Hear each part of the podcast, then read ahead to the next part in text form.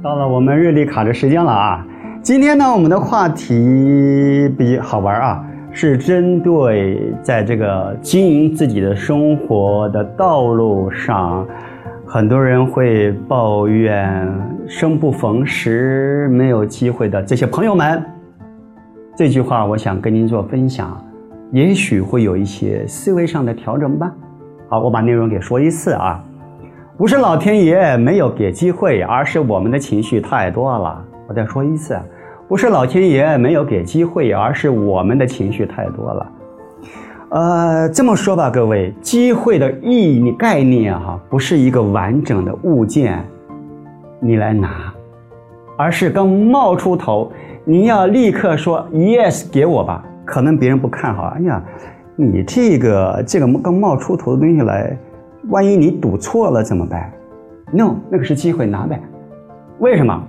因为你要磨你的技术，机会冒出头，老天爷给的。但是后面能不能成一个完整的作品，是你接下来后天该你身为你的您要去完成的。因为你要结合你的技术，结合你的知识，结合你的所有经验来完成它，不就很有价值感吗？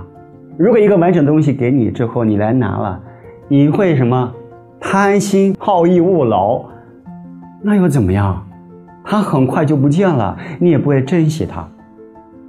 我举我一个例子哈，在这个这个教学的这个经验里面，我印象最深刻，而且我最感动的，而且教了有大概两三场啊，就是对我们的这个呃听障朋友的做的这个心灵课程，我要谈如何叫做自己啊，我要吟唱给他们听，但是我们在聋听障朋友听到。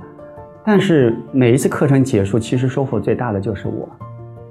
为什么？因为我的身体被打开了，我改变了什么叫沟通，什么叫语言交流的技术。我开始知道了用身体如何跟对方来去说话。呃，十几个、二十几个朋友吧，就听障朋友来谈，我还是唱歌，我还是讲话，但是无意间我开始身体被打开。人跟人的身体的接触，如何去接触？